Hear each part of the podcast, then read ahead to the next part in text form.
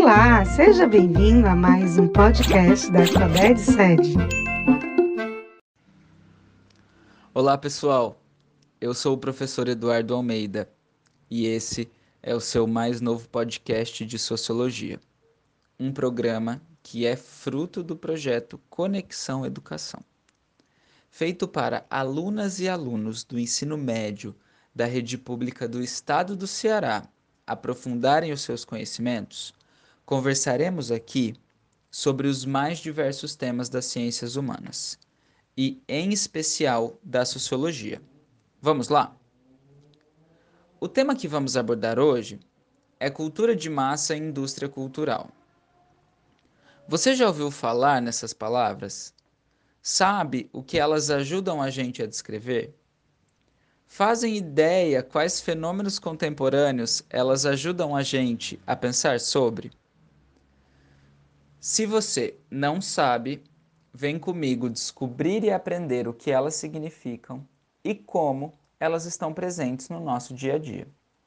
Se você já sabe, não desliga não.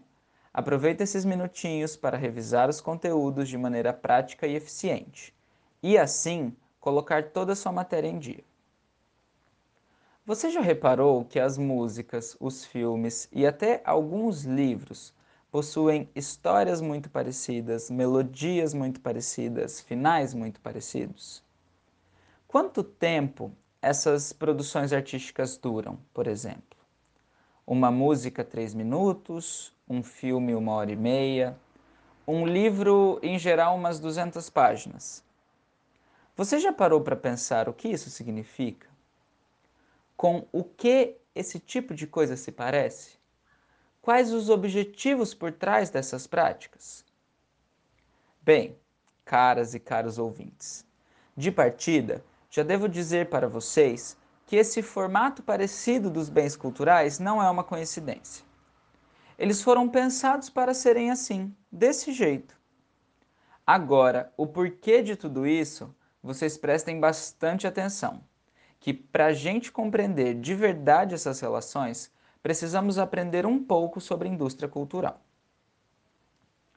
Quando dizemos que os bens culturais possuem uma estrutura muito parecida, estamos dizendo que eles foram padronizados, ou seja, que eles obedecem a um padrão, uma uniformização.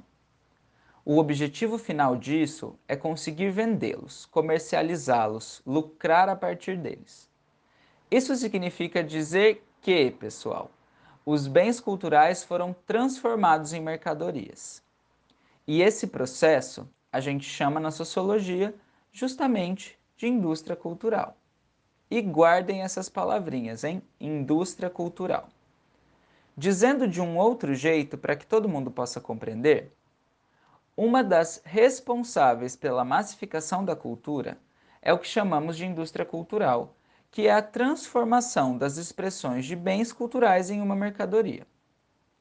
Assim como ferros de passar, liquidificadores, televisores, rádios, celulares e toda uma infinidade de bens de consumo, as músicas, os filmes, as obras de arte, enfim, as expressões artísticas passaram a ser comercializadas e produzidas como mercadorias, como algo a ser comprado para gerar algum lucro.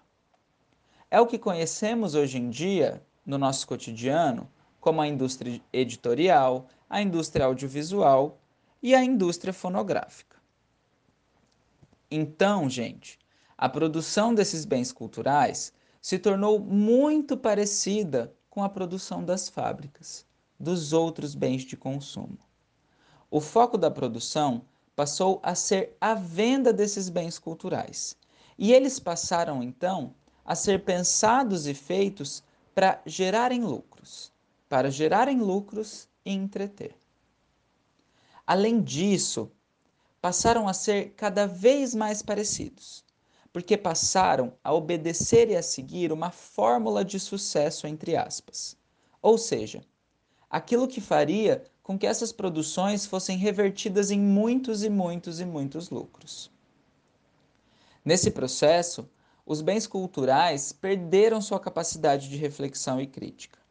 tornando-se apenas uma ferramenta para entreter trabalhadores cansados nos fins de suas jornadas de trabalho exaustivas. No contexto das sociedades capitalistas, as expressões culturais passaram a ser então um dos inúmeros produtos a serem vendidos e produzidos segundo uma lógica padronizada. O refrão chiclete, a música de três minutos, o filme com o final feliz. Tudo isso fala de como os bens culturais circulam e são criados no nosso tempo. Por hoje, pessoal, era isso. Não se esqueçam de visitar também nossos outros materiais.